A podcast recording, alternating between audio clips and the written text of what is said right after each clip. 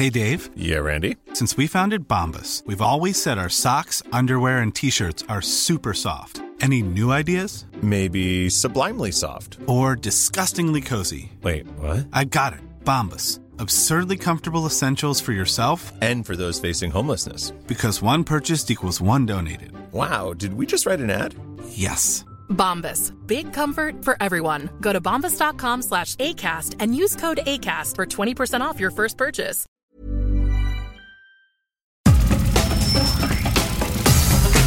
Nada más por convivir.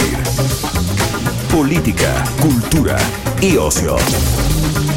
Con Juan Ignacio Zavala y Julio Patán. Aquí iniciamos.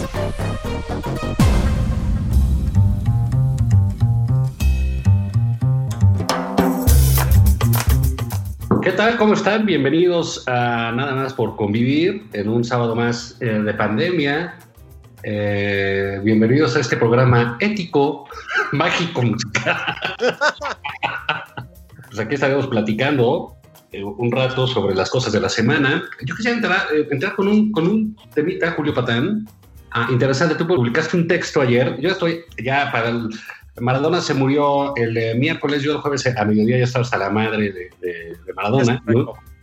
y, y- y de los textos, pero digamos, este, tú publicaste ayer un texto ah, realmente el otro lado, Aguilar Camilo lo tuiteó muy bien, Maradona sin incienso, ¿no? Exactamente.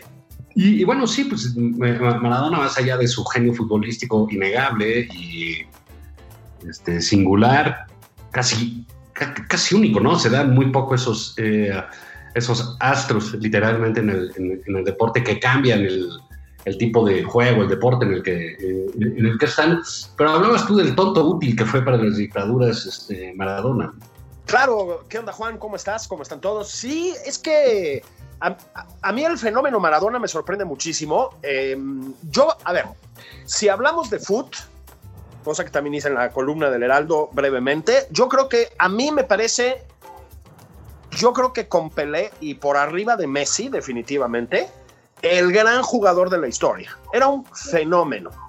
Mi mamá, que no le importaba nada el fútbol, no lo entendía, le parecía un juego de neandertales y etcétera, veía a Maradona y decía, ah, no, eso es otra cosa, ¿sabes? O sea, sí tenía Maradona eso. Y solamente tenía eso. O sea, fue un golpeador de mujeres, fue presuntamente un pederasta y fotos que se filtraron sobre eso, agredía a la prensa, a la gente lo mismo la trataba entrañablemente que la maltrataba de una forma súper prepotente. Y sobre todo, como dices tú, pues fue el tonto útil de un montón de dictaduras, ¿no? Este, Fidel Castro lo convenció, como a tantos, de que era su amigo. Fidel Castro yo creo que no tenía muchos amigos realmente, ¿no? Y Maradona fue el gran apologista de esa tiranía cruel. Es decir, no, no hay más. Y de la misma forma, pues apoyó a Evo Morales, apoyó a Nicolás Maduro, apoyó a Hugo Chávez, a Ahmadinejad, a Ma- Ahmadinejad en Irán, ¿no? que encabezó las represiones brutales contra los estudiantes, ¿no? Participante de la guerra contra Irak en las facciones más fanáticas. O sea, a ver, fue una persona espantosa, Juan. Maradona fue una persona espantosa, ¿no? Y yo creo que tener la capacidad de mantener esos dos ámbitos por separado es importante. Es decir, fue un crack y todo lo demás que le conocemos lo hizo mal. Es decir, y, se dice y no pasa nada, ¿no? Lo que pasa es que, claro, a Maradona se lo juzga ya mucho más allá de lo futbolístico. O sea, lo que vimos en Argentina va mucho más allá de cómo jugaba, ¿no? Es un fenómeno extrañísimo de popularidad casi, voy a decir, religiosa, ¿no? Sí, bueno, el, fútbol o los deportes llevados a esos niveles pues son, son una cosa básicamente fervorosa, ¿no? Y creo que, ah, pero digamos, este personaje eh, que politizó el fútbol, ¿no? Porque el Mundial de 86, pues, ¿no? Con eh, Argentina, Inglaterra, eh, pues bueno, estaba la guerra de las Malvinas, etcétera. Hubo, este, eh, digamos, una revolución, este asunto de- del, del pobrismo, ¿no? También tan, tan- tan en boga hoy, hoy en día. Desde entonces era así, pues realmente es esta figura consumida por la fama, ¿no? Dice, no, murió a 60 años, etcétera. Pues sí, a temprana edad, pero pues se drogó como 40, cabrón. No, bueno. el coche sin aceite, pero como los grandes, ¿no? claro, fue conocida su adicción a la cocaína, que empezó hace mucho, es decir, ya en, cuando jugaba en el Barcelona, que fue un tiempo muy efímero en realidad, un par de temporadas y además con una lesión em, brutal este, de ese sociópata que era Goicochea, el central del Atlético de Bilbao.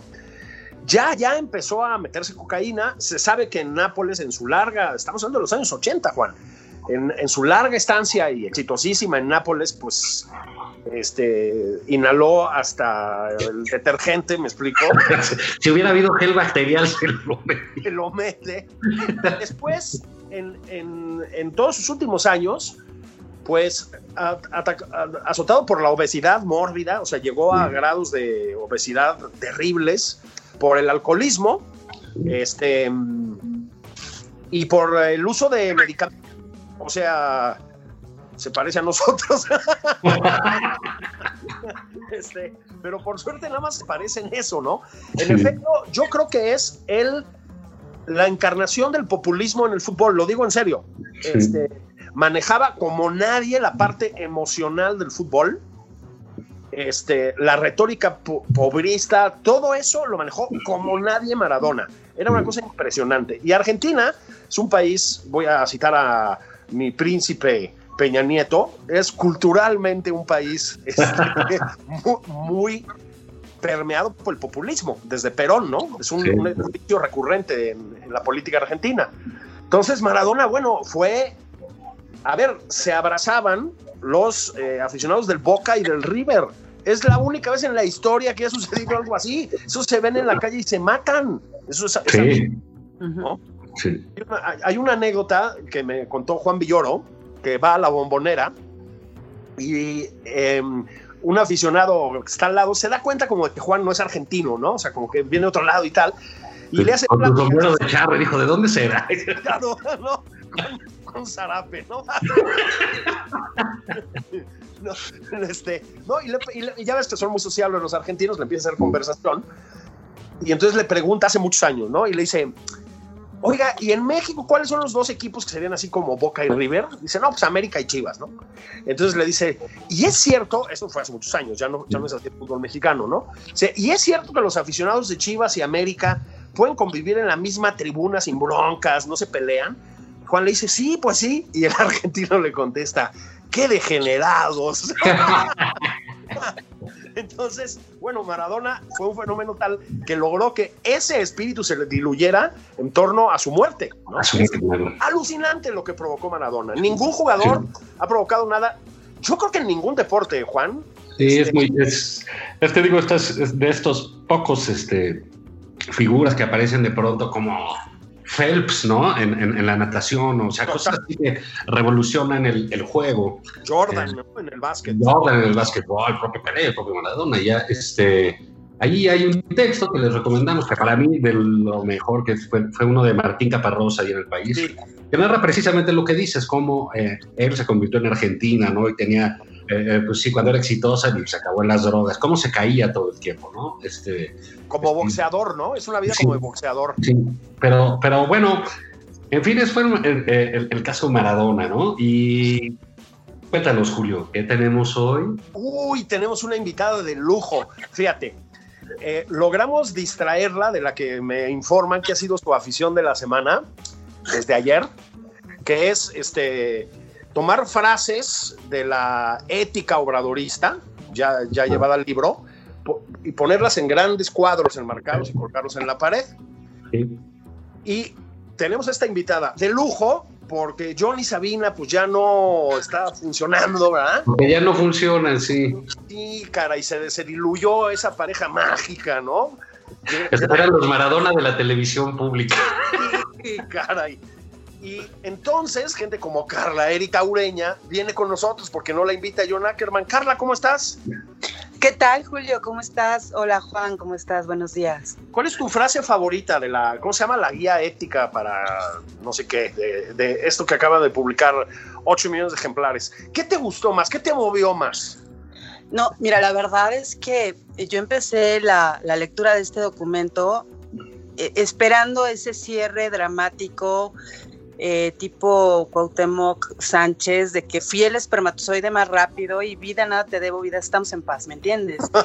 Pero llegué al final y, no, desafortunadamente entre todo el, lenguaje cursi, ramflón, eh, estos lugares comunes que suele utilizar el presidente en su discurso, más bien eh, lo que encontré fue una retórica bastante engañosa, ¿no? Porque no se me quita también la manía de ser abogado y de... ¿eh?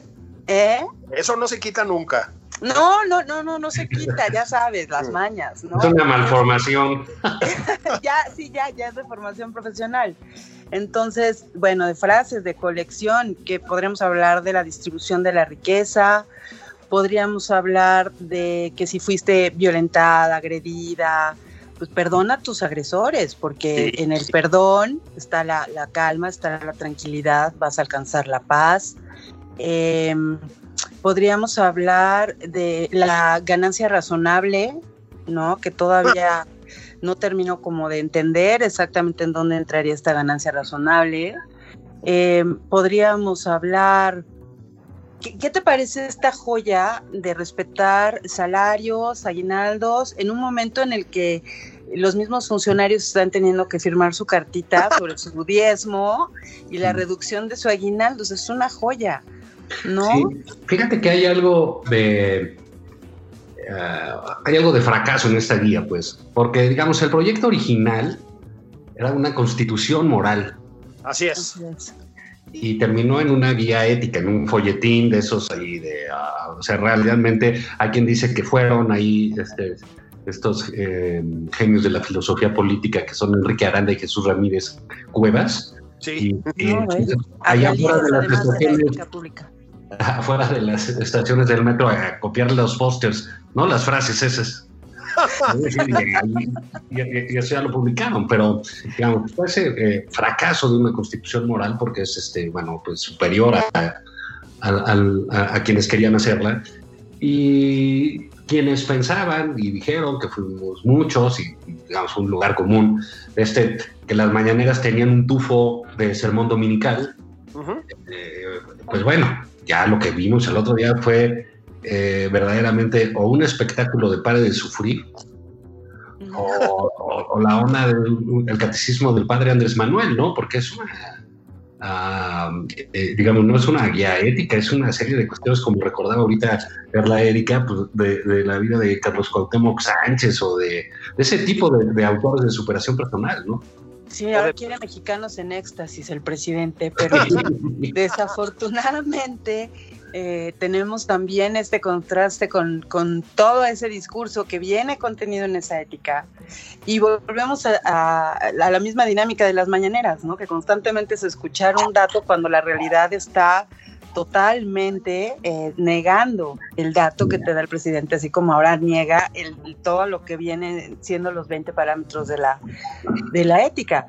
Pero además, eh, la verdad es que yo creo que no sé, no sé qué está pasando en presidencia. Si hubiera habido una constitución, para empezar, hubiéramos tenido también un problema ahí de un documento alterno paralelo a la constitución política de los Estados Unidos mexicanos. Entonces hubiera sido una verdadera joya, un conflicto jurídico tremendo que no sé cómo habría resuelto eh, el magistrado Saldívar en la Suprema Corte, ¿no? Habría que ver qué, qué otras maravillas de razonamientos nos hubiera podido obsequiar, pero eh, al final del día también esta ética es una invasión total a las libertades de todos los mexicanos, porque eh, el artículo 24 es muy específico. Todo el mundo es libre de seguir eh, el código de ética, moral y religión que mejor le agrade. ¿No? Si tu ética y tu moral va en contra del interés de la sociedad, bueno, pues hay un código penal y vas a enfrentar eh, la pena por un delito o una falta administrativa en caso de un reglamento, pero al final del día eh, nadie tiene por qué venir a decirte cómo vivir y qué vas a hacer y cómo vas a conducirte desde la fraternidad y además caramba, repetir esta mentira también, eh, la familia es la primera institución de seguridad social en un momento en que la ONU nos habló, nos mandó condolencias por la cifra atroz de más de 100 mil muertos. Conste que el atroz lo dijo, es, es una palabra utilizada por la ONU Sí, sí, sí, sí. y no por nosotros neoliberales conservadores, este, no afines al modelo antiguo, sino de verdad. En este, en este momento en que tenemos esa cifra atroz, mandarte decir que, pues mira, no hay bronca, mándate traer a la comadre que te siga tronando el cuerito con pan puerco y a lo mejor una entadita de hierbas en la espalda y se te quitan los pulmones y vuelves a respirar, ¿no? O sea, no, perdóname, no estamos hablando de un dispensario médico, estamos hablando de una pandemia. Y no puedes intentar manipular a la gente para que de verdad siga antes de ir a, a- a- antes de acudir a un hospital, muriendo en su casa en forma eh, anónima, solitaria y, y la agonía del COVID. Y es Dolorosísima. Y, pero bueno, este, yo los noto a ustedes como que muy negativos. ¿No les gusta superarse a sí mismos? ¿No les gusta eh, eh, hacer el bien a los demás como lo hace el señor presidente y la 4T? ¿No Sí, les mira. gusta? ¿No, ¿No aman a su prójimo como ustedes mismos acaso? No, yo sí, yo, igual que el presidente, también vi películas de Joselito cuando era niño. Ah, yo sí. A lo mejor eso es lo que pasa, fíjate, que tenemos que regalarle un traje blanco al presidente. Claro, o sea, ¿No?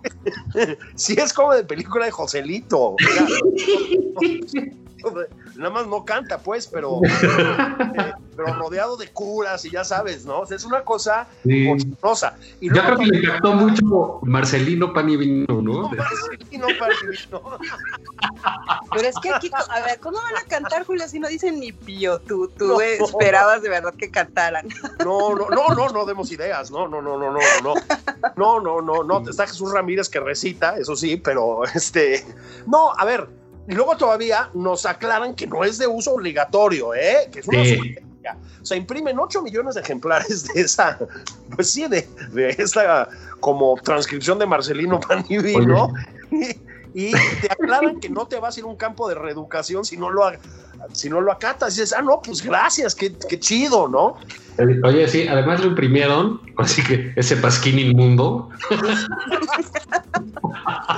y, y- y- y entonces que lo vamos a dar a los eh, viejitos para que ellos hablen con sus hijos y sus nietos. Bueno, o sea, de, de veras, No, es ¿en increíble. qué está pensando el presidente de la República cuando hay como Carla Erika, pues ahí ella sobrepasaron los 100 mil muertos, etcétera? Y eh, él pues nos sale con esta prédica, con este eh, pues manual de la conducta de quién sabe quién, ¿no? De, para, eh, para que lo hace, pero es realmente estamos pues ya a dos meses de que salga el LP con poemas declamados, con musicalizados por Andrés Manuel, ¿no? Sí, sí, sí. Una especie de Paco Stanley de izquierda. Sí. Este, Tampoco de ni idea. Julio, de verdad ahora tú no des ideas porque eh, vamos a tener próximamente a Jesús, ¿no? Este recitando, pero fíjate que hablando precisamente de esto que acaba de decir, eh, de mencionar Juan, lo curioso es que en estricto sentido es esta, este pasquín, ¿no? Inmundo, esta ética, eh, tiene el valor jurídico de una circular. Sí, claro. Y las, las circulares administrativas no son obligatorias para los ciudadanos. Eso sí tienen totalmente la razón, eh, presidencia, cuando dice no es obligatorio para ustedes, es voluntario. Pero ¿qué crees? Que las circulares sí son obligatorias para las autoridades que están por debajo del que la, la publica.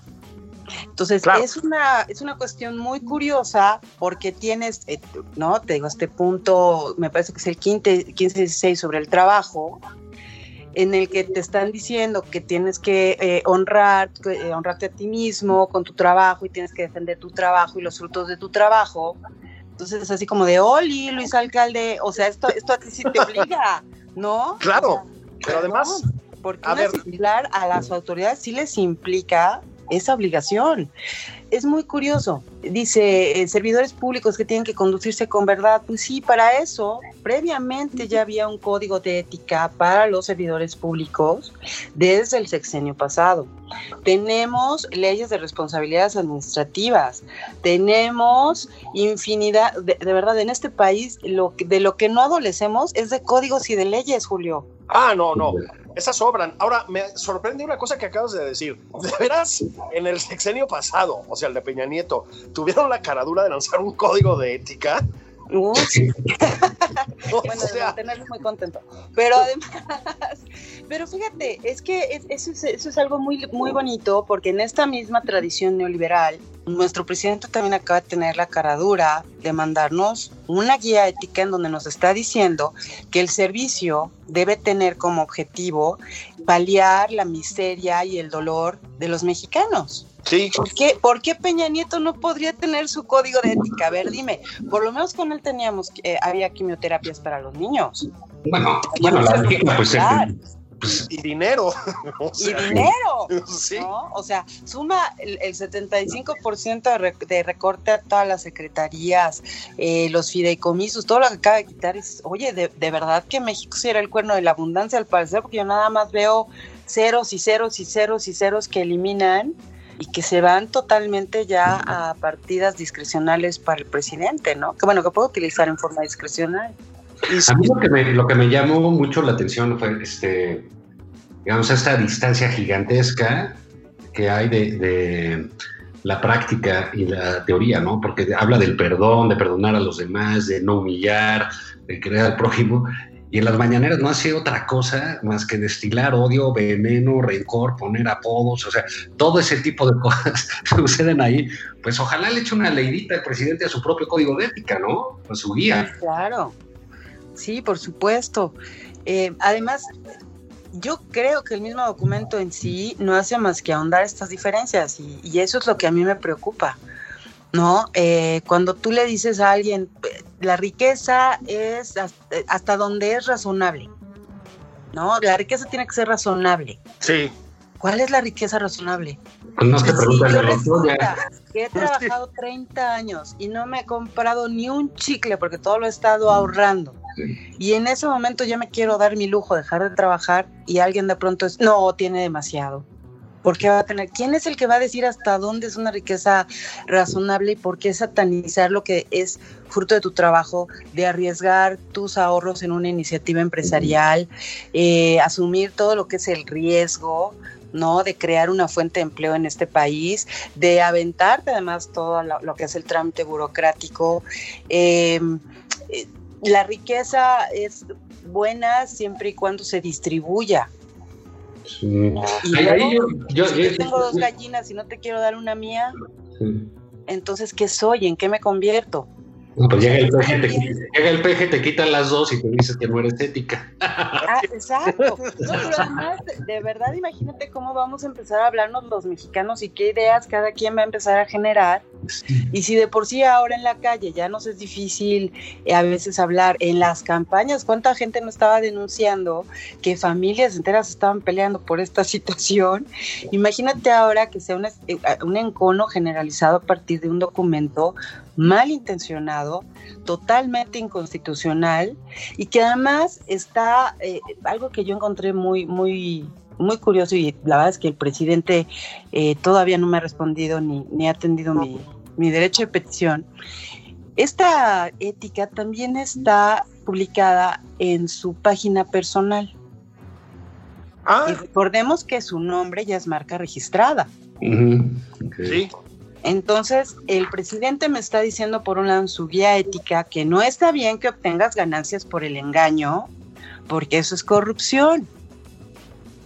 Sí. Híjole, Carla Erika Ureña, te vamos a invitar otra vez a que hables bien de la cuarta transformación de la vida pública. que reflexiones, que leas la guía ética, que te enfrentes a ti misma Así es. Y salgas adelante. Y ya que estamos, échate las películas de Joselito y Marcelito Panini otra vez. Eso es lo que hicieron estos genios, como dice Juan, que se encargaron de la redacción. No me olvides a Enrique Galván Ochoa, que también es una persona súper eh, aguda, Juan. Sí, que, Ya, ni- por que ejemplo, casi Pedro ni tiene odio, casi ni tiene odio. No, o Pedro Miguel, por ejemplo, otro talentazo bárbaro, ¿no? Sí, hablas de la caridad. Híjole. Carla, muchísimas gracias. No, mu- muchas gracias a ustedes. Prometo la próxima vez venir así con mi letra escarlata, ¿no? La 4T, mi tambor atrás, convertida y arrepentida. De verdad. Muchas gracias por, por la iluminación y la oportunidad de reflejarme así como soy. Me voy con esta reflexión profunda. De verdad, gracias. Gracias por su luz, gracias por la paz, gracias por la fraternidad. Ha sido un honor para mí estar aquí. Eh, me la pasé genial. De verdad. Muchísimas gracias, muy honrada. Gracias a ti. Nosotros vamos que a un corte Sí, sí. y vamos a regresar. Jamón del refrigerador y regresamos. Vale. Esto es Nada más por convivir. Una plática fuera de estereotipos. Con Juan Ignacio Zavala y Julio Patán.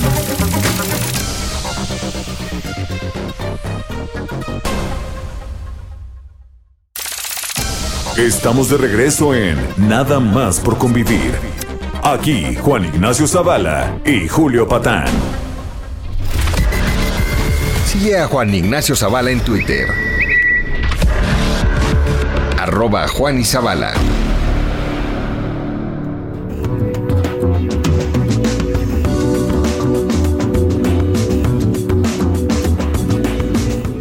Estamos de regreso en Nada más por convivir, este programa que atrae millones de radioescuchas por todo el territorio nacional, este prodigio de éxito radiofónico. Juan Ignacio Zavala, Encantado de estar en ese programa ético. ético, este programa ético, sobre todo es un programa ético, ya comentamos en la primera parte que ahora con esa guía ética que el presidente nos ha obsequiado a los mexicanos, 8 millones de ejemplares, este, pues ya todos vamos a poder vivir como en una película de Joselito, ¿no? Sí, de sí. Marcelino Panilino. Pero fíjate, Juan, que hoy podemos decir dos veces que tenemos que Invitada de lujo. lujo, Nunca, ni siquiera John y Sabina la lograron llevar a su programa. Ni siquiera. Ni siquiera. Sofía Ramírez Jefasa, directora de México. ¿Cómo vamos? ¿Cómo estás? Muy contenta de estar con ustedes. La verdad es que son de esas eh, pequeñas, pequeños hitos en la vida donde uno los oye cada sábado diligentemente y de repente, caray, está uno al aire con ustedes. Entonces es, es un gusto. Muchas gracias por la invitación. Esta es su casa. Miren, ¿saben qué pasa? Que Juan Ignacio Zavala y yo somos conscientes de. Pues de que somos improvisadones, ¿verdad? Entonces, de vez en cuando- Habilitados. Sí, sí. Entonces, de vez en cuando nos gusta tener gente que sí sabe de lo que habla. Claro. ¿no? Que tiene estudios, documentación que sostiene lo que dice, datos, cifras, evidencias. Por ejemplo, están estudiando ustedes y acaban de publicar un documento, bromas aparte, Sofía, eh, muy revelador, me parece a mí, sobre eso que se llama el índice de desarrollo eh, social. ¿eh? De, bien. Índice, por favor, el nombre. De progreso social. Progreso social, gracias. Índice de progreso social. Si entendí bien, estamos estancados. Entendiste perfecto. La verdad es que eh, como buen índice tú sabes que tomas las variables que están disponibles, que en este caso el INEGI como siempre hace una labor impresionante de recabar información a lo largo de los años. Y eh, este año estamos viendo pues la comparación que tenemos con el año pasado. Y el año pasado pues en los números estamos más o menos igual, aunque se mueven las posiciones, porque creo que parte de la eh, belleza y de la utilidad de este índice es que nos metemos a cada una de las entidades federativas. Entonces, es hacer un zoom in, es hacer una, un acercamiento de la fotografía, porque muchas veces también se pierden pues, las encuestas, hacerlas eh, representativas a nivel estatal, pues ustedes saben, es carísimo. Entonces, sí. con este tipo de, de análisis y de ejercicios, lo que hacemos es un acercamiento en las diferencias regionales, en las diferencias estatales, en variables muy específicas. A ver, que, cuéntanos, ¿cómo qué, cómo qué variables utilizan? Eso. Buenísimo, son tres ejes. Eh, el, el, primer eje es, es muy evidente que es necesario. Son las necesidades humanas básicas, ya saben, nutrición, cuidados médicos, agua, saneamiento, vivienda y seguridad personal. Aquí en seguridad personal, por supuesto, esto es un spoiler porque nos jala todo el índice para abajo en prácticamente muchísimos estados, incluso en estados que habían estado haciéndolo muy bien, como Querétaro. Ahorita entramos en materia. El segundo eje son fundamentos del bienestar. Esta parte ya no solamente es inversión directa, ¿no? Como inversión en vivienda, inversión en, en pues, infraestructura médica y, y, demás, sino tiene más que ver pues con ayudar a que los niños vayan a la escuela, o sea, que realmente desde preescolar, educación primaria, educación secundaria, realmente se matriculen, que haya acceso a la información y a la comunicación, lo cual también implica, por ejemplo, acceso al periodismo libre, ¿no? O sea, que no haya asesinatos de periodistas y demás. Salud y bienestar, y calidad del medio ambiente. Muy importante calidad del medio ambiente, porque además parece que sí hay, está habiendo un cambio de paradigma. A la gente sí le importa vivir cerca de un parque donde hay arbolitos. Y esto es algo, vaya, brutal, sobre todo en pandemia, donde no podemos estar encerrados, necesitamos salir a lo libre, ¿no? Y bueno, el, finalmente vienen oportunidades, que son derechos personales, libertades uh -huh. y eh, acceso a educación superior, incluyendo posgrados de calidad. Hay una, una observación que me parece que es necesario subrayar y es que, digamos, hablan, hablan ustedes de una especie de estancamiento a nivel nacional, pero hay estados que te llevan el índice hacia arriba y estados que lo jalan hacia abajo, de manera muy marcada, ¿no? Totalmente. Mira, por ejemplo, el, el caso de, bueno, primero, nada más como para cerrar el tema de, de el, el, gran dibujo, como decías, 22 estados están estancados uh -huh. y, y, solamente, pues no sé, me parece que son... Eh, dos empeoraron realmente mucho y ocho mejoraron. Ahora, cuando eso lo traduces en, en, la cantidad de gente que vive en esos estados, pues solamente tres de cada diez mexicanos en todo el país, y mexicanas por supuesto, viven en un lugar mejor que hace un par de años. Esto es súper, súper importante, ¿no? Eh, y cuando te, te, das cuenta de que de esos ocho realmente los que mejoraron consistentemente son dos, Baja California Sur y Tlaxcala, pues ya te reduce un universo de 2% de la población que realmente vio mejorada su calidad de vida, ¿no? Entonces, ahora que me decías, ¿cuáles son estos grandes eh, cambios, digamos, en, en, en, los lugares? Bueno, pues tenemos por lo menos tres casos que me gustaría destacar. Uno es Sinaloa.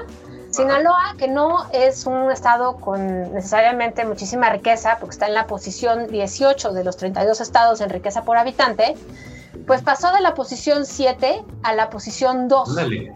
Es muchísimo el avance y eso te habla de una administración de recursos, pues como muy bien focalizada al desarrollo y al progreso de la gente, al bienestar tal cual.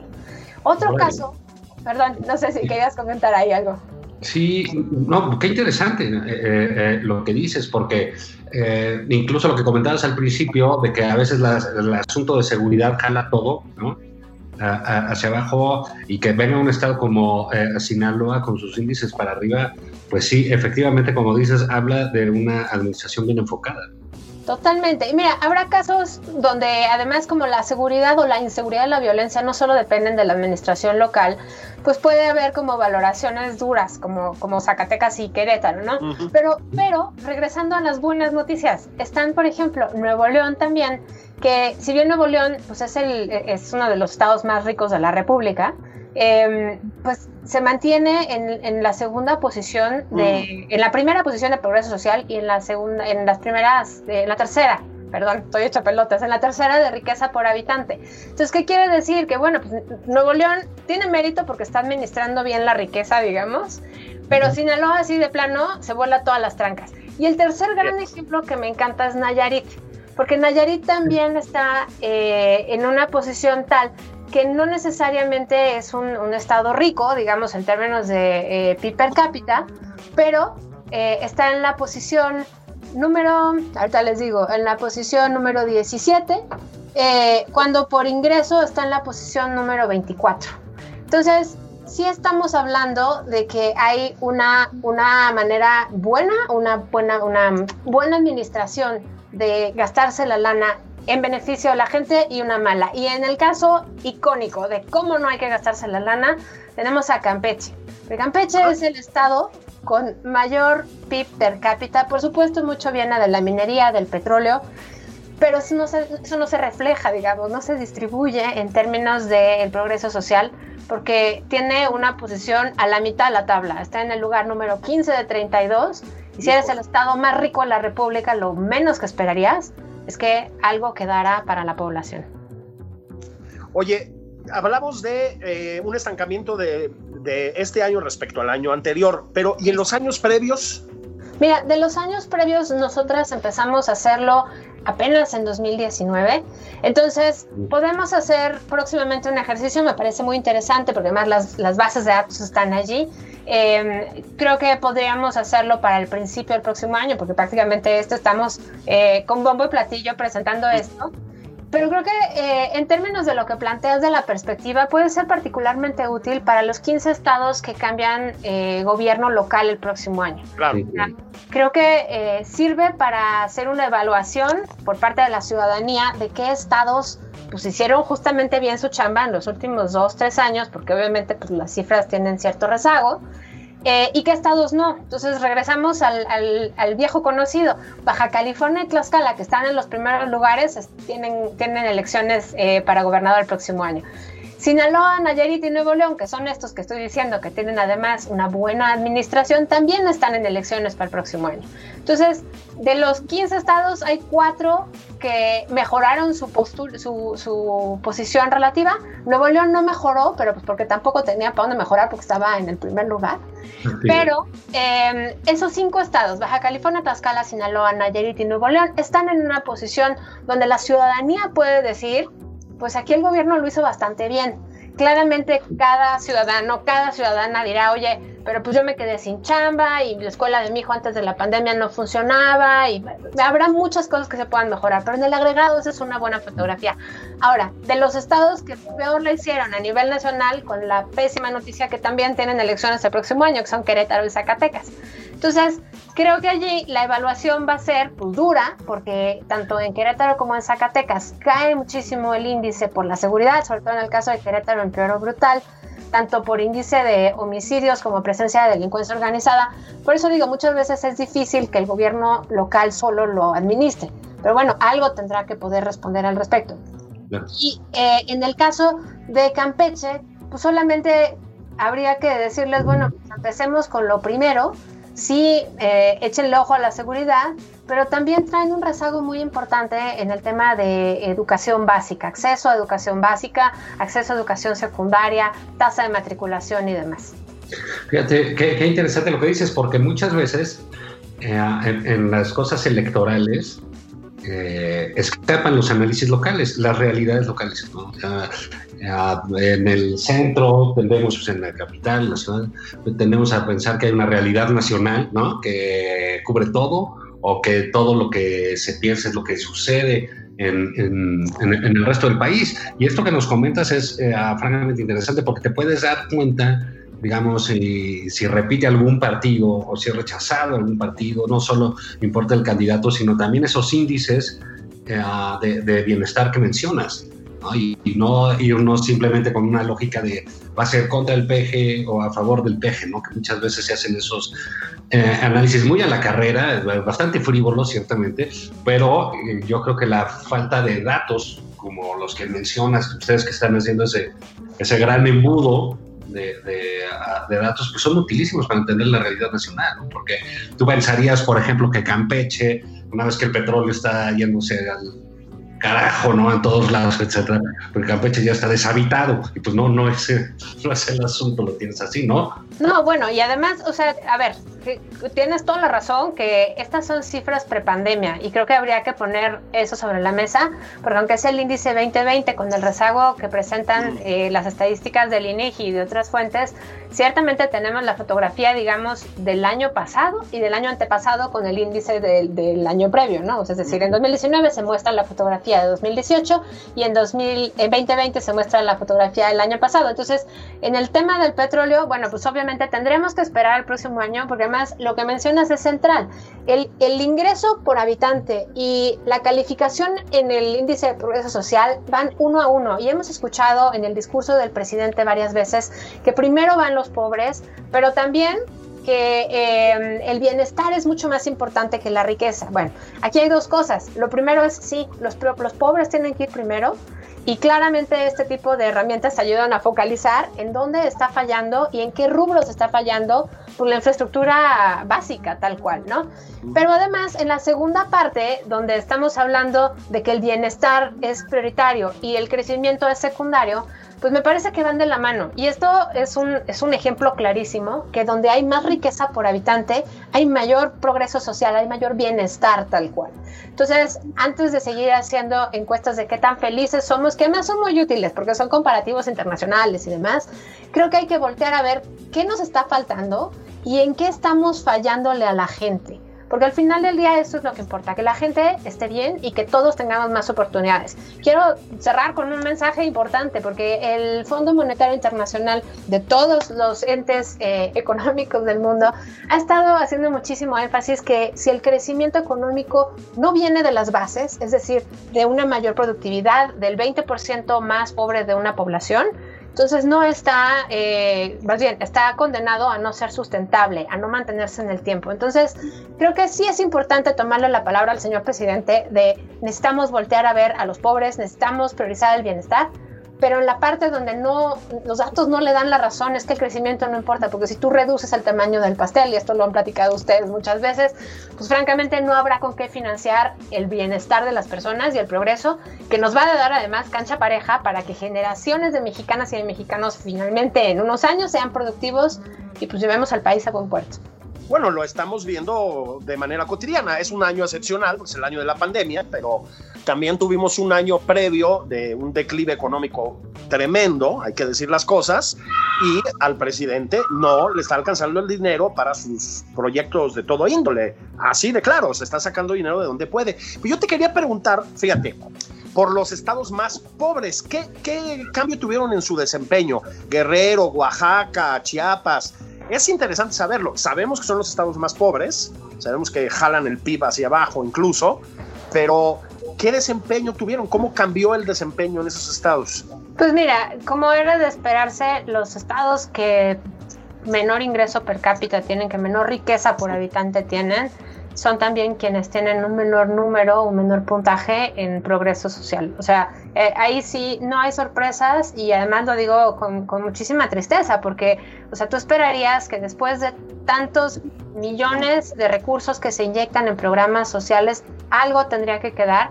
Y aquí lo que estamos aprendiendo es que las transferencias son una manera de ayudar a navegar la vida a la gente, pero no le estás resolviendo problemas mucho más fundamentales, como son pues, productividad en su trabajo y por lo tanto un ingreso digno y por lo tanto pues, un empleo más formal y por lo tanto tener capacidad de eh, dotar de escuela a todos sus hijos y se vuelve una, una suerte de, de círculo muy vicioso que bueno, pues salvo en el caso de Nayarit, que bueno, no es propiamente uno de los estados más pobres, pero no es uno de los estados más ricos tampoco, pues eh, el resto de los estados al final de la tabla no mejoran y, bueno, pues eh, no es cierto. Quiero destacar Tlaxcala también. Tlaxcala, Tlaxcala tiene, tiene eh, el mérito de que en su riqueza por habitante está en la posición 29 de 32 y como les decía, Tlaxcala es uno de los estados que mejoró su, su, calificación.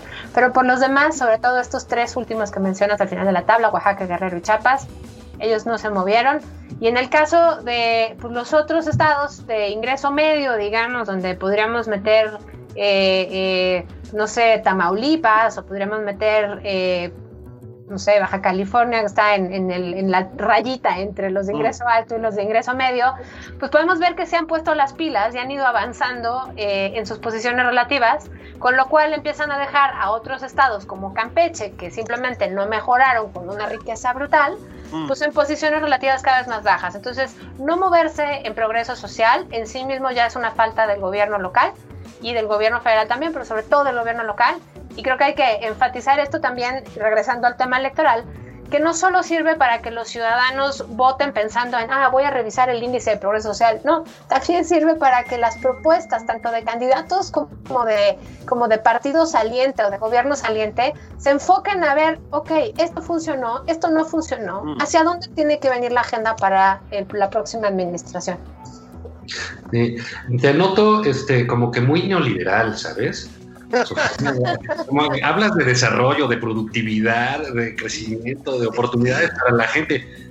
¿No has entendido que esa época ya pasó? Ya se acabó. No, es que les vi a ustedes cara de, de, gente que querían escuchar en esos términos. También puedo hablar del pueblo que lo que necesita es bienestar y claramente estoy ahí, o sea, ¿dónde firmo? Eh, creo que, creo que, o sea, vaya, no tiene desperdicio hacer este ejercicio de revisar en dónde están los, las mayores, eh, los mayores espacios de oportunidad para generar desarrollo. Cuando hablo de productividad laboral, es muy importante porque eh, esta semana, la semana pasada sacó Coneval las cifras de pobreza laboral. Hicimos el ejercicio además de cruzarla con, con el progreso social. Eh, para todos aquellos que nos escuchan, mm. pobreza laboral es todas las personas con, que con el ingreso laboral de su, de su hogar no alcanza para, para consumir la canasta básica. Entonces, no solo es la tragedia de los 11 millones de personas adicionales que en esta pandemia, en estos seis meses, se suman a las filas de la pobreza laboral, sino que además es particularmente importante que, que, nos fijemos en que si no tenemos niveles de mayor educación, no solo en número de años, sino en la calidad educativa y en la especificación técnica, o sea, que seas capacitado para el trabajo, pues de todas maneras puedes trabajar 40 horas a la semana, 60 horas a la, a la, semana y no te va a alcanzar. O sea, esto, esto realmente es una tragedia que podría ser un año atípico, pero realmente es un año de, de tragedia para millones de, de, familias mexicanas que no les está alcanzando. Y, y, también quiero contarles algo de estos con sesgo de género que también se incluye, digamos, adentro del índice, no, no con tanta especificidad, pero sí en cada uno de los componentes. Eh, en el caso de la pobreza laboral, aquellos hogares que tienen mujeres eh, son, son hogares que tienen mayor nivel de pobreza laboral porque en general las mujeres ganamos menos en términos del, del mercado laboral eh, pagado. Entonces, lo que mostraba CONAPO era justamente que por cada hombre en pobreza laboral hay dos mujeres con pobreza laboral. Híjole. Y por supuesto, la distribución de hombres y mujeres en los hogares pues, es más o menos igualitaria. Entonces, lo que acaba pasando es que los hogares con más mujeres son hogares más pobres. Entonces, suena como, como un, una es una película de terror de, de medio de, de Asia, eh, no sé, de hace 50 años. Y no, la verdad es que en México, o sea, ser mujer o tener una hija mujer o tener familiares mujeres, sí, sí es una condena de pobreza, no solo para la, las mujeres mismas, sino para las, los hogares que las albergan. Bueno, y supongo que hay que considerar además, para sumar a esto que dices, el problema de la violencia, ese es uno de los criterios, digamos, que ustedes eh, tienen en cuenta. Bueno, la violencia contra las mujeres en este país es el tema de esta semana, a propósito, uno de esos temas, los feminicidios, por ejemplo. Bueno, pues, pagarles menos es una violentarles Es una forma de violencia. Y luego está la violencia abierta, digamos. Yo supongo que eso también es un criterio a considerar, ¿no? Sí, totalmente. En, entre, los, entre los indicadores que utilizamos para hacer el índice de progreso social se incorpora, por ejemplo, eh, el porcentaje de, de, mujeres que ingresan la matrícula, matrícula escolar en todos los niveles. Se incorpora la paridad de género en, en posiciones legislativas a nivel local y también en posgrados nacionales. Entonces, tiene que ver, eh, eh, por supuesto, como primera barrera a la entrada para cerrar las brechas laborales y de ingreso en el, país en general, eh, pues que haya primero cerrar las brechas educativas, ¿no? Porque pues, si no tienes igual educación, pues no vas a tener ni siquiera iguales capacidades para ingresar a competir por una misma una misma chamba, ¿no? Pero también se hace la, la, la incorporación, digamos, del, del, ámbito género en variables como el embarazo adolescente, que ahí la verdad vamos muy bien a nivel nacional. O sea, eh, hay cada vez menos embarazo adolescente. Y, y, bueno, pues también hay otros, otros indicadores de inclusión que no necesariamente son mujeres, pero que son inclusión de la población LGBTIQ, -huh. inclusión de la población indígena, inclusión de la población con discapacidad. Todas son cifras INEGI todo se puede y se podrá porque lo lanzamos el lunes a las 10 de la mañana. Eh, si nos buscan en redes sociales o en la página de México, como vamos.mx, podrán eh, seguir las instrucciones para seguir el streaming. Ahí va a haber toda la información. Ponemos además todo con muchísima apertura a disposición de, de, quien quiera consultar desde las fuentes hasta los indicadores, cómo es que se mueven de un año a otro y en qué rubros se está mejorando y en qué rubros se está empeorando. Pues, Sofía, felicidades por ese trabajo. Estaremos pendientes ahí el, el, lunes y lo estaremos comentando. Eh, ah, muchas gracias, eh. Muchas gracias por, por, eh, por, darnos ahí un avance del estudio. Y corre y consigue tu guía ética, por favor. Sí. Yo te mando un ejemplar. No me van a creer, pero la tengo abierta en mi computadora. Entonces, o sea, todavía no acabo de leerla. Me, me, preocupa la parte, justamente cuando Google, cuando le pones control F para buscar palabras y pones mujeres, aparece una vez. Entonces, eh, me empecé a estresar y decidí posponer la lectura para más tarde. por eso la tengo abierta. más cuando veas que la respuesta a la violencia es el perdón. Híjole. Claro. Gracias, Sofía. Te mando un abrazo. Un abrazo a ustedes dos, par de pelones, y les agradezco muchísimo el espacio. Hasta luego. Gracias, un abrazo. Julio Patán, vámonos. Vámonos, hijo. Nos vemos mañana, ¿no? Una barbacoa, ¿no? Sí, sí. Este, y bueno, nos vemos mañana aquí nada más por convivir. Hasta luego. Gracias a Yasmina ahí en la producción. Vámonos. Gracias.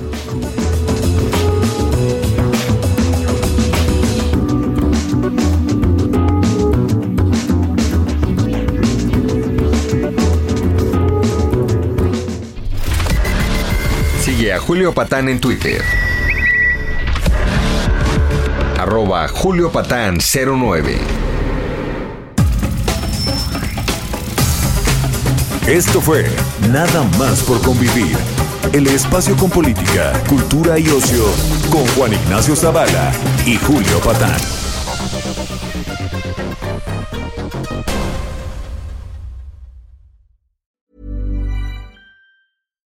We're on a budget, we still deserve nice things. Quince is a place to scoop up stunning high-end goods for 50 to 80% less than similar brands. They have buttery soft cashmere sweaters starting at $50, luxurious Italian leather bags, and so much more. Plus, Quince only works with factories that use safe, ethical, and responsible manufacturing. Get the high-end goods you'll love without the high price tag with Quince. Go to quince.com/style for free shipping and 365-day returns.